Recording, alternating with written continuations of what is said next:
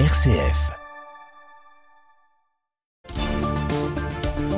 Le 18-19, le magazine d'actualité 100% local.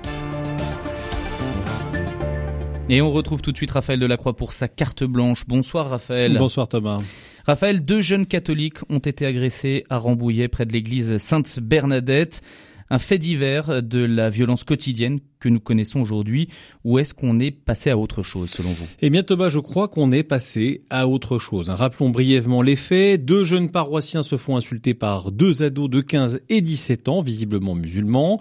Les agresseurs ont traité leurs victimes de, je cite, sales chrétiens avant de les menacer distinctement en assurant vouloir, je cite encore, les crever. Ils ont ensuite utilisé du gaz lacrymogène à l'encontre des deux victimes avant de frapper le garçon au visage à de multiples reprises. Voilà pour les faits. En langage chrétien, eh bien ça s'appelle euh, le martyr. Ils ont été agressés en raison de leur foi. C'est très grave. Et comme d'habitude, ce qui devrait émouvoir la France entière ne fait aujourd'hui que l'objet d'un entrefilet dans la presse.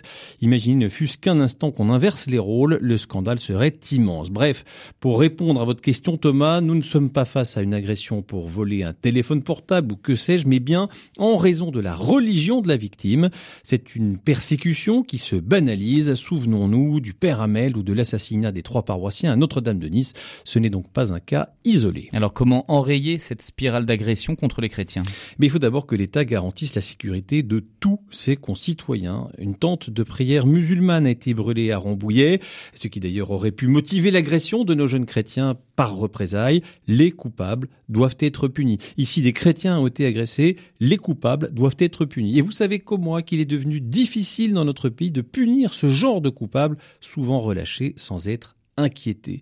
Dans bien dans des, dans des, pardon, dans bien des endroits en France aujourd'hui, la sécurité et la justice échouent et se sentent impuissants. Et puis, Osons le dire, nous ne pouvons pas décorréler ce type d'agression de l'échec de la France à bien intégrer tous ces immigrés. Entendons-nous, les chrétiens sont fiers de défendre l'accueil de l'étranger, mais accueillir, ça veut dire accompagner, intégrer pour que les personnes qui rejoignent notre pays viennent s'approprier une culture, un savoir-être, une communauté nationale, pas pour y apporter la haine, l'agression, la délinquance.